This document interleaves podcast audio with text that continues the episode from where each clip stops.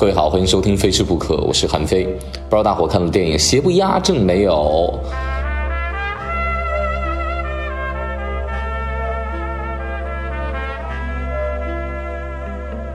可能是因为我太喜欢姜文了，也是因为我太喜欢这部电影了。我想了一下，我决定今天利用一期《非吃不可》的时间来讲讲这个电影，我对电影的一些个看法和解读，同时呢，也通过吃的角度来表达我对许晴的喜爱啊。这个我彻底被许晴这个人圈粉了。以前觉得她就只一个女演员而已，现在变成了我非常喜欢的女演员了。那看完电影之后呢，我就迅速发了一个朋友圈，我就说看了电影，听了歌，我觉得王菲唱的《偶遇》不如纯音乐那《Sleep Lagoon》好听。那《Sleep Lagoon》是什么感觉？就是静静的河水，表面上波澜不惊，但实际上气吞山河。呃，就类似于太湖一样，表面非常平静，但底下把石头冲刷的全部都是一个又一个的窟窿。那这电影当时表达的也是这样一个看似表面相对平静的民国时期，在七七事变之前发生的一些事情，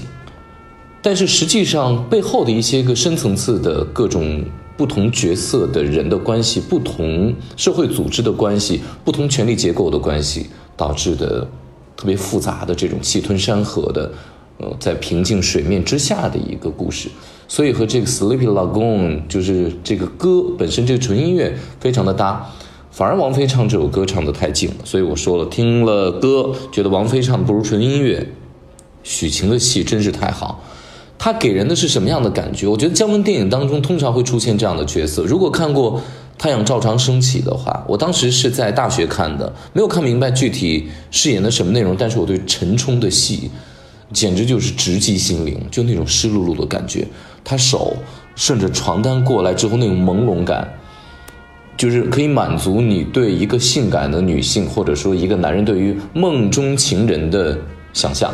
那许晴实际上这次饰演的这个角色，北平之花。Miss 唐唐小姐就完成了我对梦中情人的，或者很多男性对梦中情人的一个完美的想象。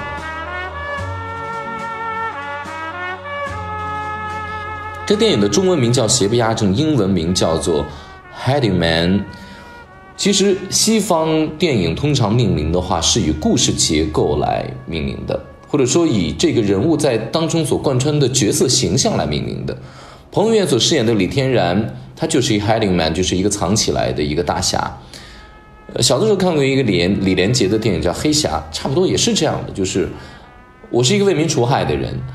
我是一个要报仇雪恨的家国仇恨要报仇的人，但是我不露脸，呃，可能在最后一刻才会揭晓。而这部电影呢，彭于晏他在公众视野当中所饰演的是这样的一个角色，但是只有导演和观众和。角色当中的少许的人知道这个 h a d i m a n 真正的身份是什么，他就是李天然啊。这是西方人通常命名的，为什么他的中文名叫邪不压正的？就是跟这个李天然的角色有关系。他呢是一个被捡回来的人，北新桥被捡到的。捡完之后，他师傅培养他学功夫、学武术，学到大之后，他师傅被师兄杀了。被师兄杀了以后呢，他就被人收养了，死里逃生。他的养父是一个外国人，后来也被杀了。结果呢，最终给他掏钱的所谓的这个真正的养父蓝先生，姜文饰演的这个角色，一共才跟他见了几次面，最终也差一点点死掉。但是因为他在邪当中存有一点点正，在恶当中存有一点点善，所以最终的结果的安排就是他没有死掉。但是姜文作为导演的话，可能也不太允许。呃，自己私聊。我没有看过原小说，很多人说这个里面的故事情节和原小说的差距还是挺大的。我不知道是对于这个蓝先生的结局差距大与不大啊。所以说这个正面的形象就非常的确定了。为什么？因为彭于晏所饰演的李天然没爹没妈没师傅没养父，连老婆都没有，光棍一条。也就是说，他不会受到任何情感的制约，他不会受到任何情感的约束。呃，我昨天我的一个朋友告诉我说，他就是用四个字来形容这个角色：无欲则刚。他是绝对的正，就彭于晏饰演的李天然，而剩下的只要没有那么正的人，其实都是邪。那你看一看，这样一个完全正面的角色与灰色地带的邪和绝对的邪，这样的不同角色的对抗，然后最终这些邪非常非常坏的朱潜龙，也就是他的师兄廖凡饰演的，演的也特别棒，那个侧面太逗了，太像明帝啊，朱元璋特特别像。那他就是与这样的绝对的邪，一直到像蓝先生这样的稍微有点邪，甚至于他自己的这个美国的养父哦，带有一一点点私心的这样的没有那么正的邪之间的一个角逐。所以说，从中国片子通常命名，它是从它的这个内涵上面，从它的精神层面上面来命名的，叫邪不压正。实际上，英文片名翻译过来的 Hiding Man 就是叫藏起来的、隐藏的大侠、蜘蛛侠等等也好。呃，其实彭于晏演的这个角色也有点类似于像燕子李三，他在里面也自称为燕子李三。但是关于燕子李三在钟楼当中是否有那么美好的一个故事啊？呃，有那么美好的爱情？呃，不知道是否他在钟楼里面也可以像彭于晏一样喝着酒，然后吃着牛肉，带着自己心爱的人，然后呢，看着远处他刚刚烧掉的这个鸦片仓库。那不知道，但是燕子李三身轻如燕的功夫，以及他那种在法律上一直被抨击，在法律上是错误的，但是，呃，人民在一定的道德和情感上是拥护他的，因为他好像似乎是为民除害这样的形象是吻合的，所以他把自己称之为燕子李三。这个电影呢，才上映两天时间，当然首日票房已经破亿了，据说啊破亿了。破亿之后就出现了很大的争议声，讨厌的人非常讨厌，喜欢的人就跟我一样，就变得非常的喜欢。那我的同班同学，呃，在四川人艺，他在演话剧演员，他就告诉我说，他就说，呃，他发一条朋友圈，他说，有的人请你吃饭，那是请给别人看的；那有的人请你吃饭，不见得豪华，不见得这顿餐四菜一汤，不见得是满汉全席。但是他是真的想请你吃的，而姜文这部电影不是请你吃饭给他人看的，而是真正想请你吃饭的那个人。也就是说，姜文拍这部电影是真真正正的想给你看的，也是真真正正想给自己看的，因为他内心就住着一个可以飞檐走壁的少侠的这样的梦想。通过李天然这样的角色，然后展现出来。或许他自己在饰演蓝先生，或者说他不找一个。让自己绝对正面的角色去演，就是因为他在时代的冲刷当中，那个儿时的少年的梦想已经被社会的这种习气，被他后来的生活经验、生命经验所变邪了，没有那么正了。或者说，他是通过这个电影，是对儿时记忆当中的那个飞檐走壁的少年，或者每一个人心目当中的那个英雄的一次致敬。有人会和拿会和这个电影拿最近的刚刚上映的几乎零差评的《我不是药神》这个电影来做比较，我个人认为可比性不是特别的大。为什么？呃，零差评的电影一定是好电影吗？我们先打一个问号。但是零差评的电影一定不是坏电影，为什么？因为它一定是在情感、从道德舆论、社会舆论，或者说呃一定群体的。这种申诉一定群体的关注上面，他做到了尽善尽美，就像《我不是药神》这部电影一样。但是，零差评的电影一定就是好电影吗？我给大家举一个例子，雷锋是零差评的好人，对吗？可是，你会找雷锋当你的男朋友吗？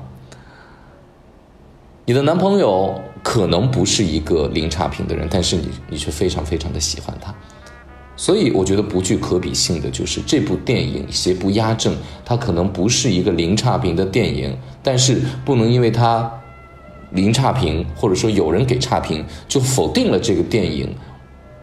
它的艺术性、它的审美性啊。因为有电影是为政治服务，有电影是为艺术服务的，有电影是为商业服务的，有的电影只是为女一号、男一号服务的，有的电影它就是为投资人、美老板服务的，等等等等。这是一个复杂的状况，但这部电影，我我认为，呃，按照姜文这么多年的电影习惯而言，他的确是为艺术致敬，为电影致敬，为自己心中的那个不变的理想来致敬，所以非常的棒。好了，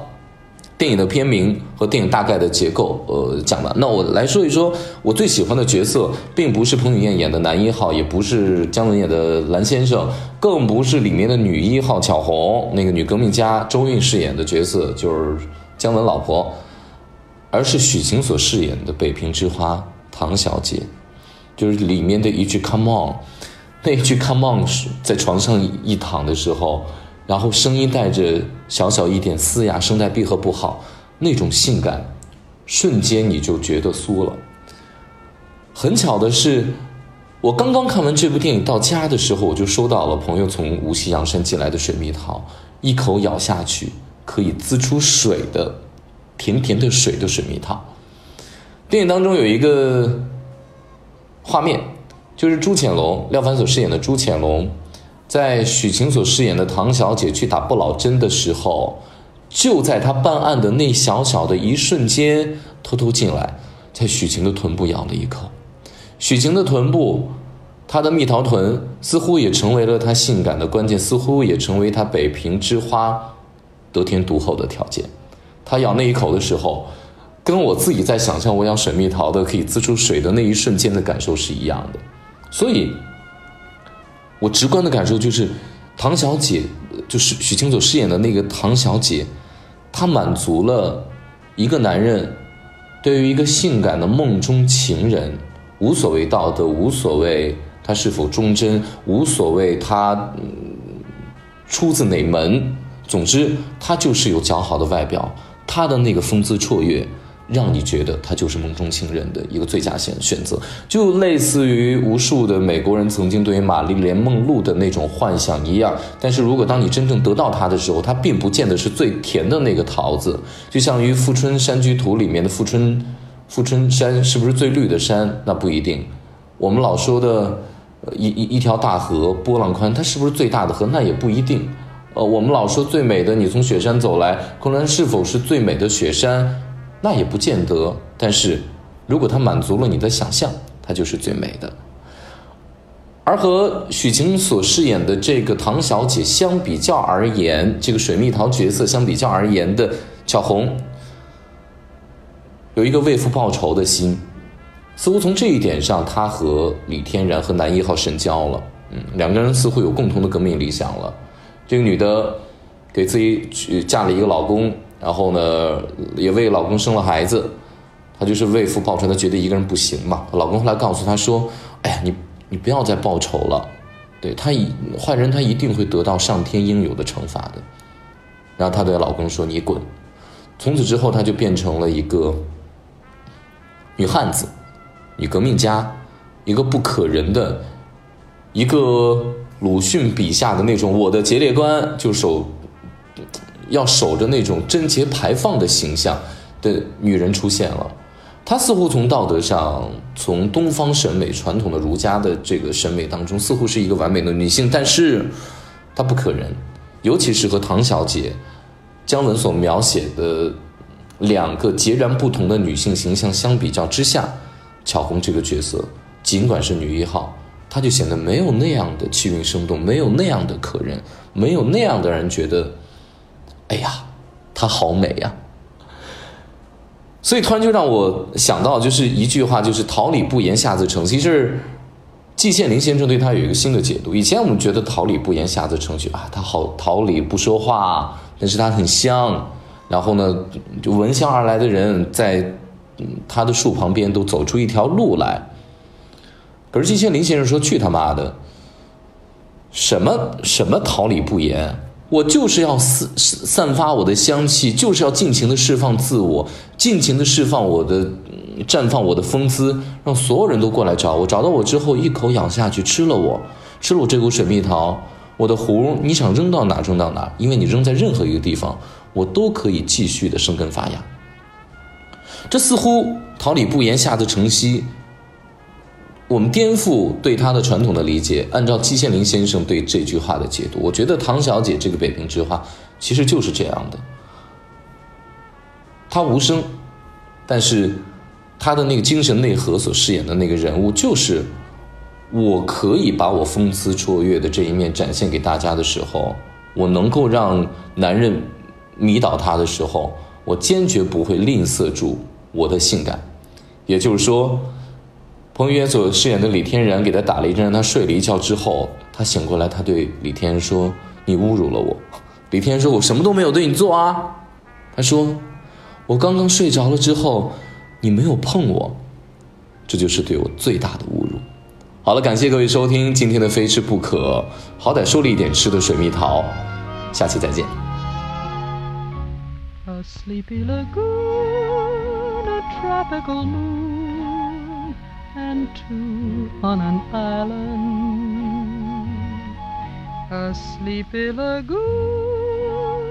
and two hearts in tune in some lullaby land. The fireflies gleam, reflects in the stream they sparkle and shimmer. A star from on high falls out of the sky and slowly grows dimmer. The leaves from the trees all dance in the breeze and float on the ripples. We're deep in a spell as nightingales tell of roses and dew. The memory of this moment of love will haunt me forever. A tropical moon, a sleepy lagoon, and you.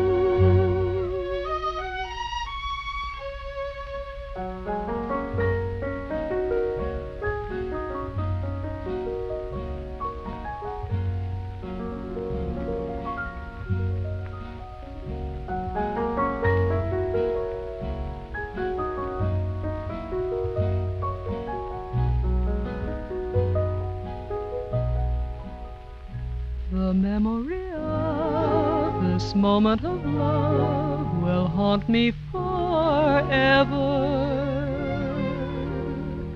A sleepy lagoon, a tropical moon, and you. La da da da da. A sleepy lagoon